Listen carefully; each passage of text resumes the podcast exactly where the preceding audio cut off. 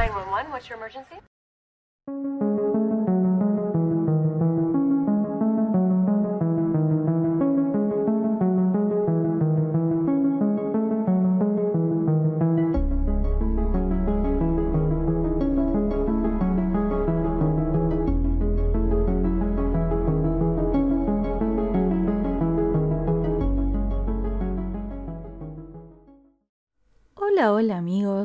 Espero que estén todos súper bien. Yo soy Mika y les doy la bienvenida a este nuevo episodio de Un Rato de Misterio. En el día de hoy les traigo dos leyendas urbanas muy interesantes de la ciudad de Buenos Aires. Hace algunos meses salió un episodio bastante similar como parte de la semana Halloween, así que si les interesan las historias del día de hoy, les recomiendo que luego vayan a escuchar el otro caso. Habiendo dicho esto, ya estamos listos para arrancar, así que una vez más y como siempre, los invito si quieren a buscar un té, un café, lo que les guste tomar y empezamos con el caso.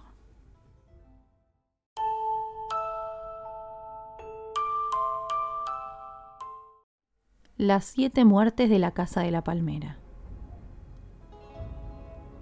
La Casa de la Palmera está ubicada en el barrio de Balvanera, más precisamente en Riobamba al 144. Esta propiedad, que recibe su nombre por la enorme palmera que adorna su fachada, estuvo rodeada de muertes casi desde el principio, y estas fueron las tragedias que dieron origen al mito. Pero empecemos desde el inicio. La primera dueña de esta casa, o al menos la primera de la que se tiene registro, fue Catalina Espinosa, que la compró luego de que su esposo falleciera víctima del brote de fiebre amarilla de 1871. Catalina vivió allí por muchos años junto con sus seis hijos, hasta que eventualmente falleció. Y acá aparece el primer dato extraño de esta historia. Cuando Catalina muere, sus hijos deciden cerrar con llave su habitación para conservarla tal y como estaba en ese momento, y a partir de ahí nunca más volvieron a entrar en ella. Catalina tenía cinco hijos varones y una mujer, Elisa. Al ser mayores de edad, todos recibieron una parte de la herencia y por eso ninguno de los varones se dedicó a trabajar. A Elisa, que por el contrario era muy trabajadora, la actitud de sus hermanos le molestaba muchísimo, no solamente porque malgastaban su dinero, sino porque arruinaban la reputación de su respetable familia. Además, los hermanos vivían de fiesta y gastaban mucha, mucha plata en alcohol, cosas que iban en contra de las creencias de Lisa y de lo que su madre siempre trató de inculcarles. Ninguno iba a misa, ninguno se consideraba creyente, y Elisa estaba muy lejos de aceptar este estilo de vida. Por el momento en que su madre murió, Elisa, al ser la única mujer, debió hacerse cargo del hogar, dividiendo su tiempo entre su trabajo y las tareas de la casa. Mientras tanto, sus hermanos traían gente todo el tiempo y vivían haciendo fiestas hasta la madrugada. Esas noches, Elisa se encerraba en su habitación y rezaba para que sus hermanos cambiaran de actitud. Y al poco tiempo de estos rezos, empezaron a pasar cosas muy extrañas en la casa. Un día, uno de estos hermanos falleció repentinamente mientras jugaba al tenis con sus amigos. Aparentemente habría sufrido un infarto que le provocó una muerte súbita. Al volver del entierro, los hermanos restantes decidieron hacer con su cuarto lo mismo que hicieron con el de su madre Catalina, es decir, dejarlo cerrado para preservar su memoria. Llamativamente, los hermanos hombres estaban devastados por la muerte, pero a Elisa parecía no afectarla, o por lo menos no lo demostraba. De hecho, al día siguiente se presentó al trabajo como si nada hubiera pasado. Un par de meses después, otro de los hermanos muere en un accidente mientras subía un velero. Y pasa lo mismo. Entierro, tristeza por parte de los hermanos y Elisa cerrando la puerta del cuarto y volviendo a sus tareas. Al año siguiente muere otro en un accidente de autos, por lo cual también clausuran su cuarto. Quedaban dos hermanos y Elisa, que cada vez los odiaba más, porque ninguno de los hermanos cambió su estilo de vida. Seguían haciendo muchas fiestas, seguían trayendo muchas mujeres a la casa, pero sin embargo, todos seguían conviviendo porque nadie quería dejar el hogar. Un buen día, uno de los dos hermanos restantes sale de fiesta, se emborracha y decide batirse a duelo con un hombre por una mujer que le gustaba en el bar. Durante la pelea, el hombre muere ya que su oponente le atraviesa el estómago con un cuchillo. Su hermano y Elisa hacen el entierro y luego del entierro, Elisa cierra su habitación. Y así llegamos al quinto y último hermano varón, que se imaginarán que corrió el mismo destino. Este joven tenía una relación clandestina con una de las empleadas de servicio doméstico de la casa y por las noches solía bajar a la habitación de la mujer para dormir con ella. Un día, en el medio de una pelea entre Elisa y este hombre, él le recrimina lo fría que fue Elisa con la muerte de sus hermanos y hasta dejó entrever que sospechaba que ella había tenido que ver con los sucesos, que no era algo fortuito que todos los hermanos hubieran muerto en situaciones extrañas. Ella le dijo que lo que estaba diciendo era una ridiculez y le recriminó su estilo de vida alejado de Dios. Dijo que evidentemente las muertes habían sido un castigo divino y que todos los hermanos probablemente debieron rendir cuentas ante Dios. Ahí el hombre se puso furioso. Le dijo que era una mala hermana, una mala persona y que por eso siempre estuvo y estaría sola. Luego de esto, el hombre se fue a su habitación y al día siguiente apareció muerto no apareció precisamente en su habitación, sino en la habitación de la empleada doméstica.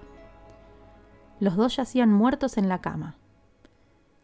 Lo que llamó la atención de los investigadores fue un brasero que encontraron en la habitación. Si bien esa noche hizo mucho frío y la gente usaba braseros para calentar los ambientes, dormir con un brasero en el cuarto es peligrosísimo, sobre todo si es un cuarto cerrado. Y la víctima es decir, este último hermano, era médico. O sea que era muy posible que supiera que no debía tener un brasero encendido al dormir. Por ese motivo, todas las sospechas de los investigadores recayeron en Elisa, sobre todo cuando las empleadas de la casa contaron sobre la discusión de la noche anterior. Pero como no se encontró ninguna prueba, se cerró la investigación sin culpables como si el hecho hubiera sido un accidente. Luego de que cerró la investigación, Elisa decidió echar a todas las empleadas, porque todas habían colaborado en la causa, y se quedó viviendo sola en la casa por primera vez. Durante muchos años, su rutina consistía en ir al trabajo, hacer las compras, ir a misa y luego encerrarse en su casa hasta el día siguiente. Ir a misa era una de sus tareas obligatorias, no faltaba nunca y las pocas veces que faltaba era porque estaba enferma, y luego recuperaba las misas que se había perdido yendo más de una vez por día. Una oportunidad, cuando ya habían pasado más de 40 años de la muerte de su último hermano, Elisa no asistió a la misa diaria. La llamaron por teléfono desde la iglesia, como solían hacer cuando no iba, pero no atendió, lo cual les pareció algo muy poco usual. Por ese motivo, el cura decidió acercarse a la casa de Elisa con un médico para chequear que estuviera bien. Golpearon la puerta, pero no los atendió nadie. Asustados por lo que le podría haber pasado, decidieron entrar de todas formas y el panorama que encontraron fue simplemente aterrador. La casa estaba en completa oscuridad. No funcionaba ninguna de las luces. Tratando de encontrar a la mujer, vieron entreabierta la puerta que llevaba al sótano y decidieron bajar. El pequeñísimo lugar estaba amoblado como si fuera una habitación y había una cama en la que estaba Elisa ya fallecida. Cuando llegó la policía, constataron que efectivamente el sótano estaba repleto de los muebles de la mujer. La cama, la mesa de luz, el rosario, su Biblia, su espejo, incluso un banco para rezar. Concluyeron que en algún momento Elisa había bajado todos sus muebles y armado su habitación en ese pequeño espacio del sótano. Como parte de la investigación, decidieron subir al piso de arriba e inspeccionar los cuartos. Lo primero que les llamó la atención fue la gruesa capa de polvo que tenían las escaleras. Parecía como si nadie las hubiera usado o limpiado en años. Las habitaciones de todos los familiares, que tantos años atrás habían sido cerradas con llave, estaban intactas, pero extremadamente sucias por el paso de los años. Y la habitación de Lisa estaba completamente vacía.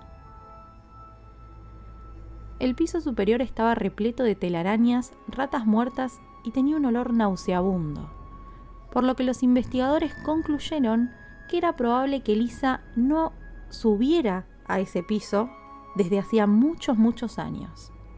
Seguramente desde el día en que murió su último hermano y cerró su puerta con llave. Luego de la muerte de la mujer, la casa se clausuró por muchos años y posteriormente pasó a manos de distintos dueños y agrupaciones.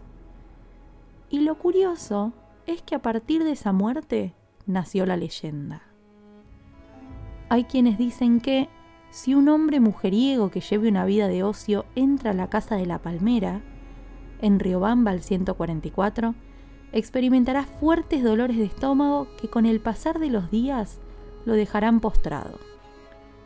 Estos dolores como se deben estar imaginando, son provocados por el espíritu de Lisa, que aún sigue presente en la casa llevando a cabo una única tarea, castigar a los ociosos.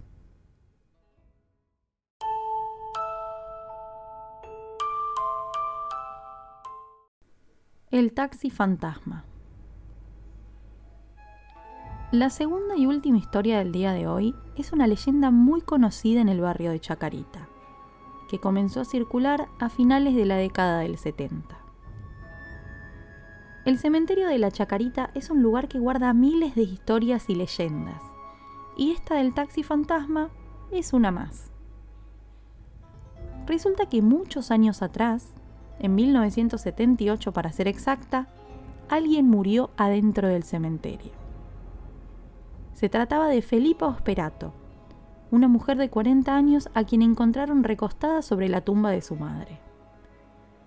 Lo extraño de todo esto es que el cuerpo de Felipa fue encontrado apenas abrió el cementerio y la mujer no había ingresado ese día, sino el día anterior.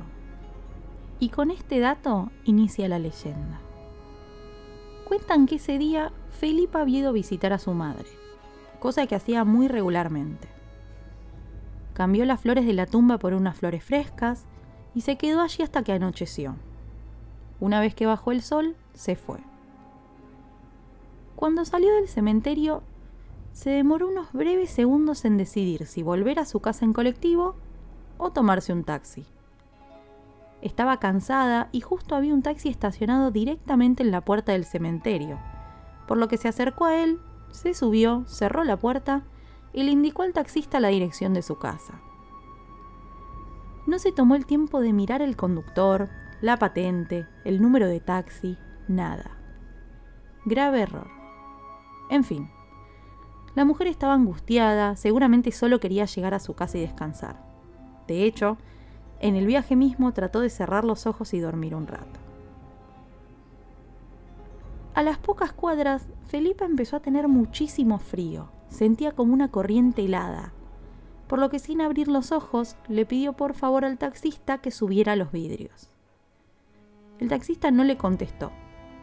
De hecho, no dijo ni una sola palabra desde que Felipa subió al vehículo. Como seguía teniendo frío, la mujer abrió los ojos y cuando estaba a punto de reiterar su pedido, se dio cuenta de que ninguno de los vidrios estaba abajo. ¿De dónde venía entonces la corriente de aire? Recién en ese momento Felipa empezó a sentir algo extraño y trató de hacer contacto visual con el conductor, pero no pudo. El espejo retrovisor estaba doblado, por lo que solamente pudo ver su mano. Sin embargo, algo que sí pudo ver en ese espejo fue un reflejo de ella misma que la asustó. Era una mujer como ella, pero muy delgada, muy muy delgada, con la cara huesuda, la piel amarillenta, como si fuera un cadáver. Felipa se asustó y se llevó la mano a la boca para no gritar, y la mujer del espejo hizo exactamente lo mismo. Eso confirmó lo que Felipa venía pensando. Esa mujer, que parecía un fantasma, era en realidad ella misma, que había pasado al mundo de los muertos. Completamente aterrorizada y aún sin entender del todo, Felipa empezó a gritar. Intentó abrir la puerta del taxi, dispuesta a tirarse con el auto en movimiento, pero se sorprendió al ver por la ventana que el taxi estaba estacionado en el cementerio, como si nunca se hubiera movido de ahí. En ese momento, el taxista se da vuelta, la mira a los ojos y le dice la única frase de todo su recorrido. Señora, hemos llegado a destino. Felipa para ese momento ya estaba sumida en una especie de trance. Bajó del taxi y empezó a oír unas extrañas voces que provenían del cementerio. La llamaban, le daban la bienvenida, le decían que entre. Ahí Felipa se tranquilizó empezó a caminar hacia adentro y se dirigió a la tumba de su madre, el que sería su último destino. Se acostó allí y el resto es historia.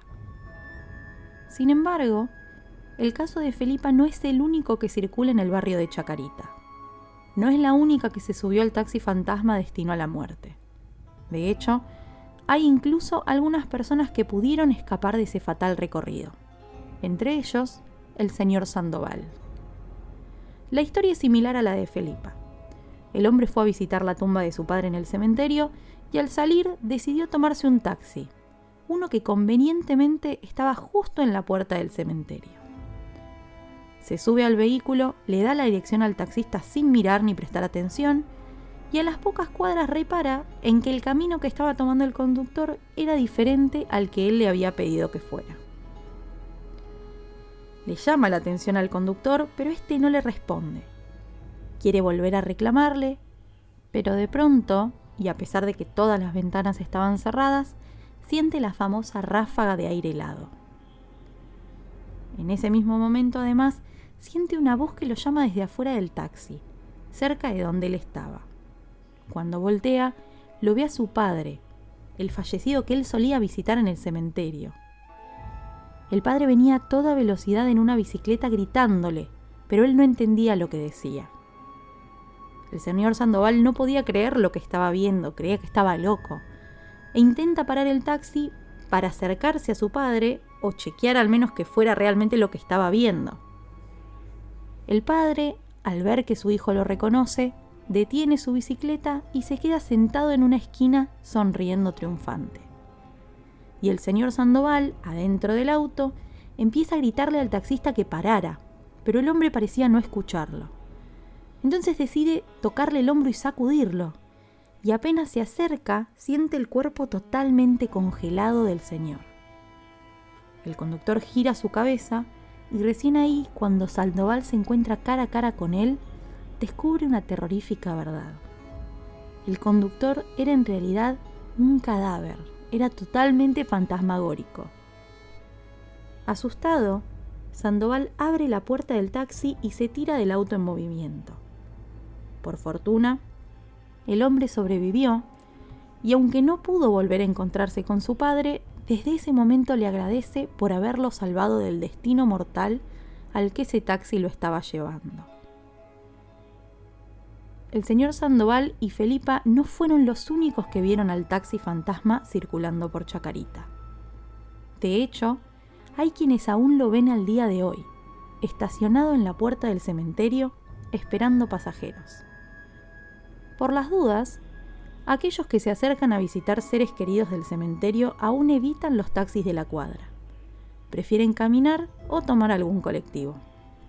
Y mientras tanto, el taxi fantasma sigue allí, paciente, esperando a su próxima víctima.